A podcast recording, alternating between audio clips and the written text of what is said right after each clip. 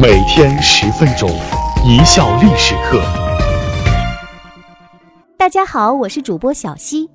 我们今天来说一说聪明人的游戏，如何用三招搞定科举试题。作者江城胡子。自隋唐之后，历朝历代以科举考试作为选官的基础，士子由读书应试当官。这当然比只重门第的察举制要科学得多，也保证了社会在一定程度上的流动性。而科举的本身既是一种文化教育的过程，又是一种以功名利禄为诱惑，笼络和控制有能力之人的一种手段。当然，无论在哪朝哪代，科举远比现在的高考更加严苛，不仅需要有超乎常人的天赋，比如过目不忘的记忆力。出口成章的文采，同时还需要寒窗苦读的毅力，还要有极强的心理抗压能力。总之一句话，那就不是一般人能干的事儿。科举考试虽难，但回报却也是立竿见影。光宗耀祖不说，穷苦人家的子弟更可脱贫致富，一夜小康。所以考试虽难，但仍趋之若鹜。面对成名之后的巨大诱惑，走一些旁门左道的人。自然也不在少数。对于夹带、替考、串通考官这些简单粗暴的作弊手段，猜考题就显得上档次的多，是最受广大科举爱好者推崇的一种合理作弊手段。今天我们来说一说如何用三招搞定科举试题。第一招，按照考官个人兴趣揣摩考题。明清两代是我国科举考试制度最完善的时候，显而易见的嘛，搞了快一千年的科举了，那里面的弯弯绕绕，大伙儿都清楚了。这里面最大的弯弯绕绕就是考官本身。科举的考官既是出题人，又是监督人，还是阅卷人，想不被人惦记都难呢。中国人又最喜欢攀个亲戚、认个老乡什么的，这边是亲朋旧故。那边是乡里乡亲，后堂还坐着上级领导打招呼来的，考官大人也难呢。为了防止考官在考前与人串通，朝廷会按各省省会离北京的远近及日期，在考前不同时间派出考官，希望通过这种方式尽量减少考官与考生之间的接触，达到杜绝泄题的目的。这么干其实还挺科学的，你想啊。那个时候又没有互联网，又没有顺丰快递，你就算是想传个消息、透个内幕，怎么着也得要十天半个月吧。科场舞弊，只要是查出来，那就是泼天的大罪。哪个考官敢跟你在书信里眉来眼去，那不是活腻歪了吗？但是这一招拦不住聪明的读书人。历朝历代能出任考官的，都是一时名士，属于读书之人中的精英分子。是精英分子就好办，精英分子啊，总喜欢写个东西呀，提几首歪诗呀，这就叫用户使用习惯。只要抓住了这些个东西，就可以顺藤摸瓜，进一步获悉他为人做学问的专长兴趣，然后再琢磨考官以往所出的试题，这不就是传说中的画范围吗？有了明确的考试范围，找人做几十篇文章，背熟之后必定高中。据说这一招被现在搞互联网的人知道了，所以他们拼命的收集大伙儿的个人信息和使用习惯，不怕贼偷，就怕贼惦记。通过这种方式预测考题，往往能无往而不利。如清代有文人汪大燮致族弟汪康年的信中，记载了揣摩考题的秘密。唐主事为师门中人，恐李牧斋到这。大约必有此题，他还提醒弟弟要携带原密史。第二招，留心主考大人的一举一动。前面一种情况属于考生们合理利用规则的行为，被人算计的考官大人们不干了。你们能合理利用规则，难道我堂堂考官大人就不会也利用一下规则吗？康熙年间，张英任大学士。兼礼部尚书，张英是安徽人，乡土观念较重。当了主考官后，首先想到的是让家乡桐城县的举子能够更多的考中进士，尤其希望桐城文乡能出个状元。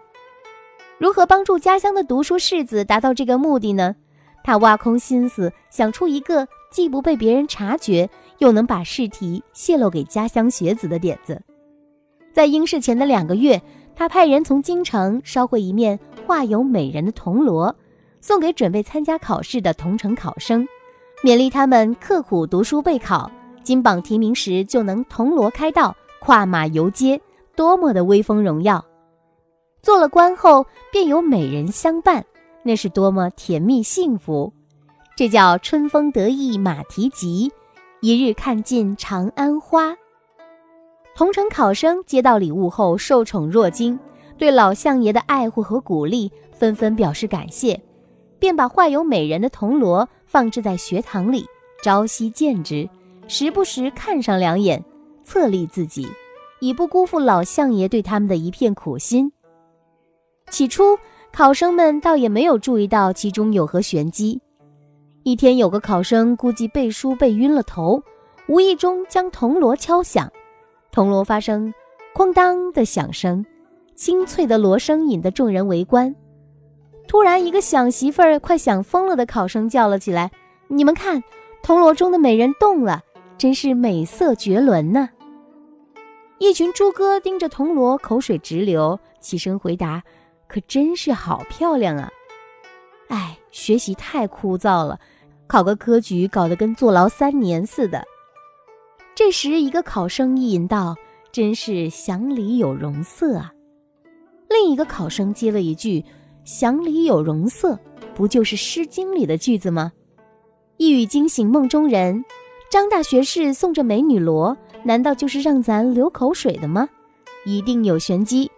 这群聪明的猪哥擦掉哈喇子之后，很快进入了猜题环节，于是便按这个试题进行充分的准备。这年会试试题果然是祥里有容色。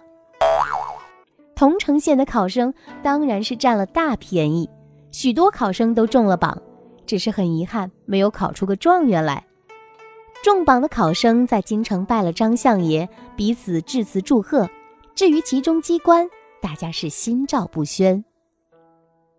第三招，科举黄冈密卷与衡水中学。至明清时。科举命题基本上从四书五经中取题考八股文，由于限定了范围及答题方式，因而衍生了一些专业的书商从事押题生意。书商说服被社会广泛认可的有识之士出版押题书，类似于今天的满分作文、黄冈密卷等，然后由书商全权负责印刷和销售。史料记载，书商活动范围广泛，常有江南的书卖到了山西。由此可见，押题在古代也是很流行的。明清小说《儒林外史》中窥见一二。《儒林外史》中的马二先生出了本历科末卷池韵，类似于今天的作文选，不仅有历年的作文选编，而且还有点评。马二先生本人虽然科场不利，但靠着这份事业过上了衣食无忧的生活。清代这种押题式的作文选更是流行。甚至出现了背范文的现象。清代江西乡试研究记载，江西乡试副考官翁方刚向皇帝禀报，坊间常有编辑经书拟题、套语策略等类书籍，于临场时刊刻发卖。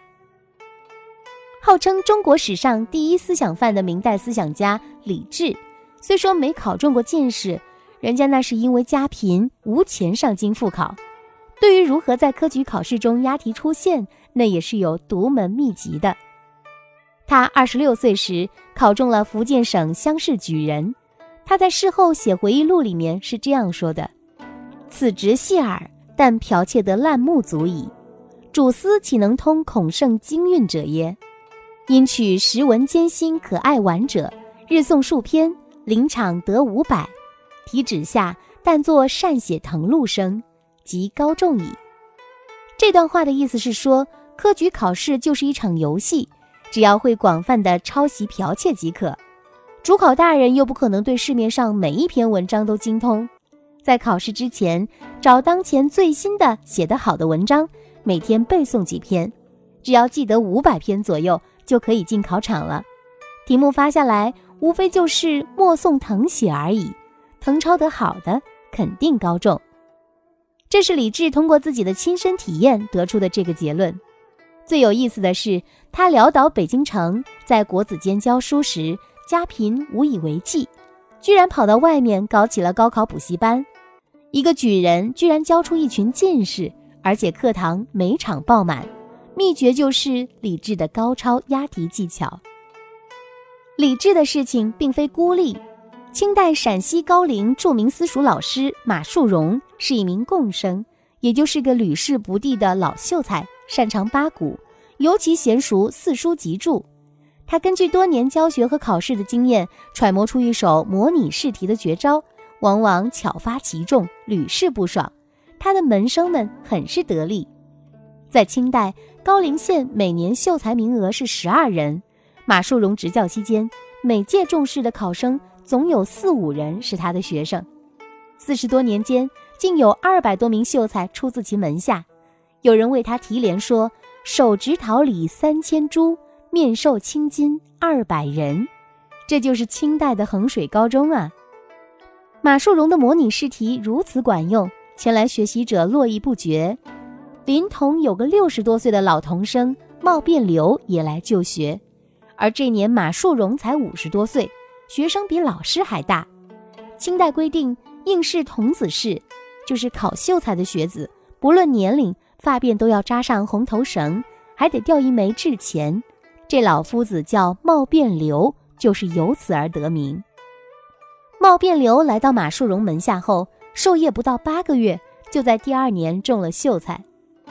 到了现代，预测考题已经成了一门专门的生意，黄冈密卷那都已经是过去式了。